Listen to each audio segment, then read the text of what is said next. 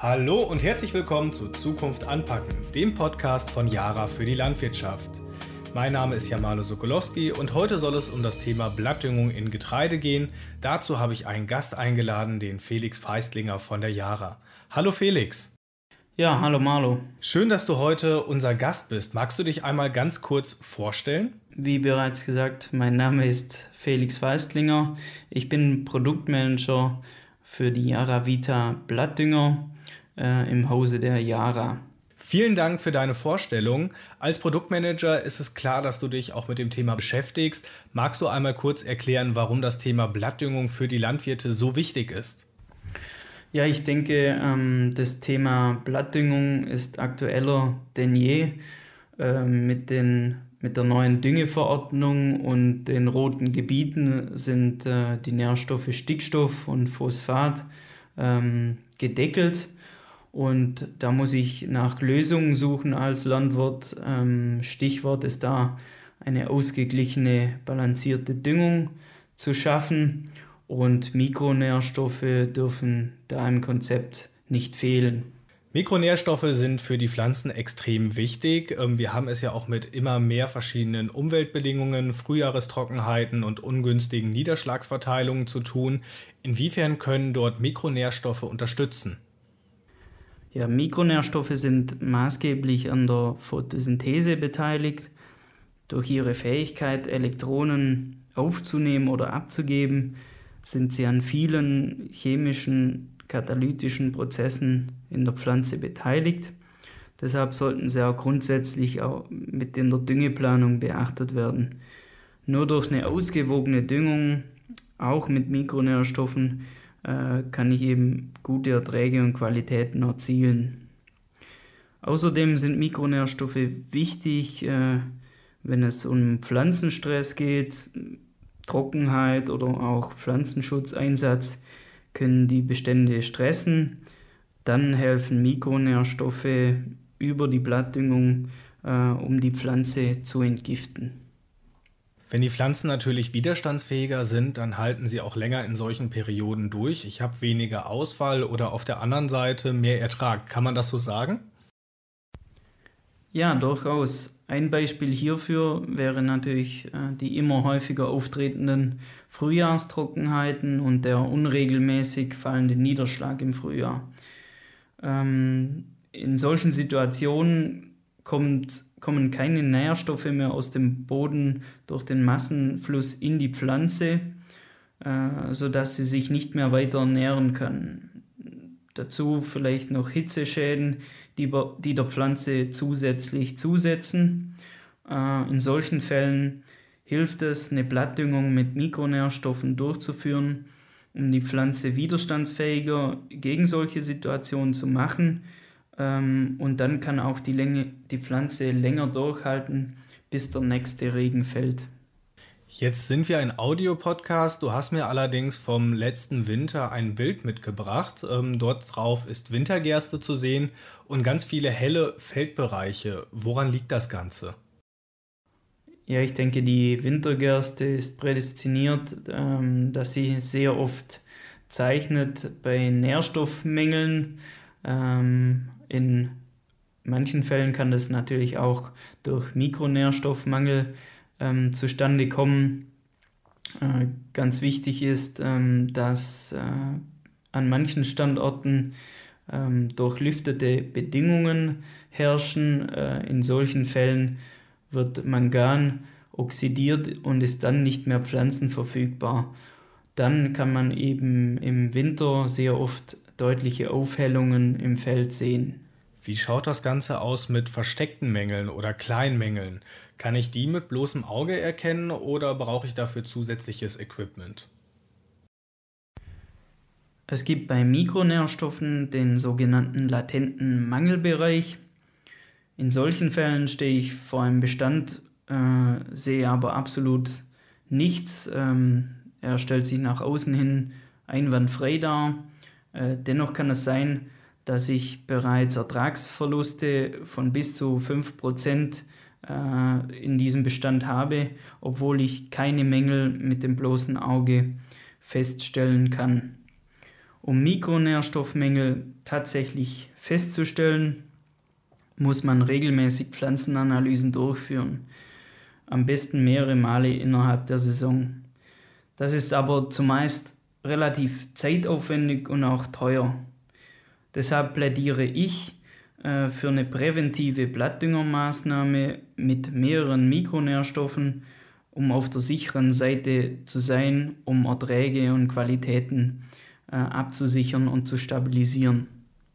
Bis zu 5% Ertragsverlust ist wirklich zu viel.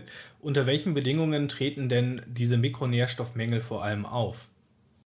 Ja, ich denke, die äh, Mikronährstoffmängel sind vor allem abhängig von den äh, Bodeneigenschaften, den Nährstoffgehalten auch des Bodens und der Bodenstruktur. Ähm, je nach Standort äh, ist diese äh, unterschiedlich.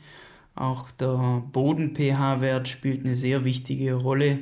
Habe ich zu hohe pH-Werte, werden Mikronährstoffe nicht pflanzenverfügbar. Im leicht sauren Bereich sind sie sehr gut verfügbar. Werde ich, äh, habe ich einen zu sauren pH-Wert, ähm, sind sie auch nicht mehr ähm, aufnehmbar, weil ich dann ähm, gewisse Säureschäden und Alu Aluminiumtoxizitäten im Boden haben kann. Was kannst du unseren Zuhörern denn empfehlen, wenn sie solche Bedingungen bei sich selbst vorfinden? Generell empfehle ich eine ähm, präventive Blattdüngungsmaßnahme im Getreide mit den laufenden Pflanzenschutzmaßnahmen. Ähm, dann kann ich eben sicherstellen, dass kein Mikronährstoff während der Saison in, in Mangel gerät und ähm, kann darüber hinaus äh, Pflanzenstress in solchen Trockenperioden beispielsweise reduzieren.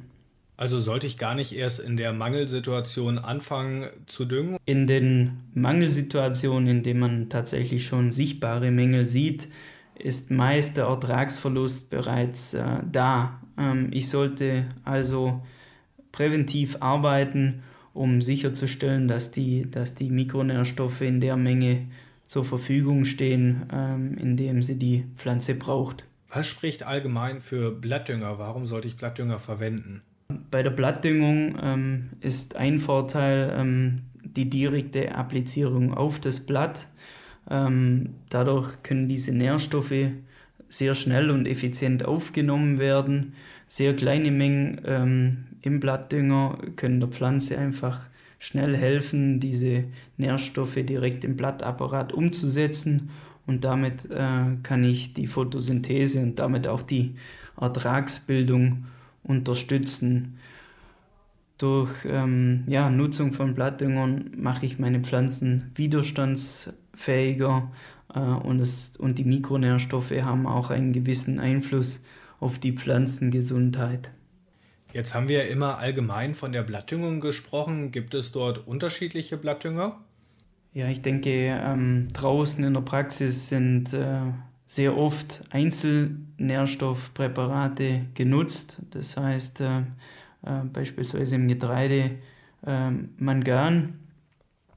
Dennoch empfehlen wir ähm, Lösungen, die mehrere Nährstoff, Nährstoffe enthalten um sicher zu gehen, dass äh, eben nicht, nicht nur Mangan appliziert wird, was vielleicht im Mangel ist, äh, sondern auch Kupfer und Zink oder auch Bohr. Ähm, denn äh, bei uns ergab sich aus zahlreichen Pflanzenanalysen, dass sehr oft im Getreide äh, auch Zink und Kupfer im Mangel sein kann oder gleich mehrere Mikronährstoffe. Jetzt habe ich bei der Vorbereitung auf den Podcast ähm, etwas über einen Weltrekordslandwirt gelesen. Kannst du darüber kurz mehr erzählen? Ja, ich denke, das äh, äh ist, sehr, ist eine sehr bekannte Geschichte. Ähm, der Landwirt äh, heißt Eric Watson und äh, hat seinen Betrieb in Neuseeland. Er hat neuerdings äh, über 17 Tonnen Winterweizen von seinem Acker gedroschen und hält damit den Weltrekord. Und ganz wichtig dabei ähm, ist, dass er auch Mikronährstoffe anwendet und zwar auch äh, das Yaravita Getreide mit mehreren Mikronährstoffen drin, äh, nebenbei natürlich auch Magnesium und Stickstoff. Also Mischnährstoff, Blattdünger ist dort wirklich etwas sehr Gutes. Worauf muss ich bei Blattdüngern noch achten? Ja, bei Blattdüngern kommt es nicht nur auf die Nährstoffe drauf an, ähm, vor allem die Formulierung ist sehr wichtig.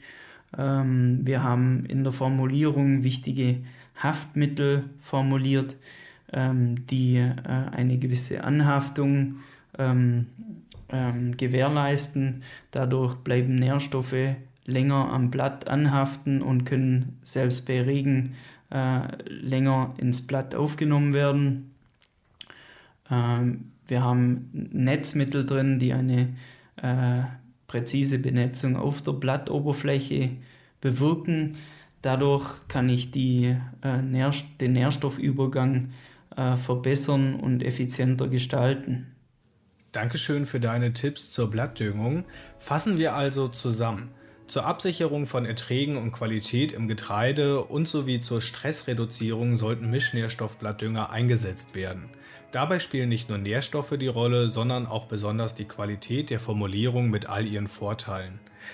Vielen Dank, Felix, dass du heute unser Gast warst in der Sendung. Ich konnte wieder viel lernen und ich hoffe, unsere Landwirte draußen auch. Ja, danke. Ich hoffe auch, du hattest Spaß, genauso wie unsere Zuhörer bei der aktuellen Folge. Wir kommen also zum Ende. Ich bedanke mich bei Ihnen, dass Sie zugehört haben. Wenn Sie möchten, können Sie das Thema mit unseren Experten auf den Social-Media-Plattformen Facebook und Instagram diskutieren. Wir freuen uns auf Ihre Kommentare. In zwei Wochen hören Sie dann wieder von uns zur nächsten aktuellen Folge Zukunft anpacken, dem Podcast von Yara. Bis dahin verabschiede ich mich jetzt auch von Ihnen. Eine gute Woche und bleiben Sie gesund. Auf Wiederhören. Tschüss.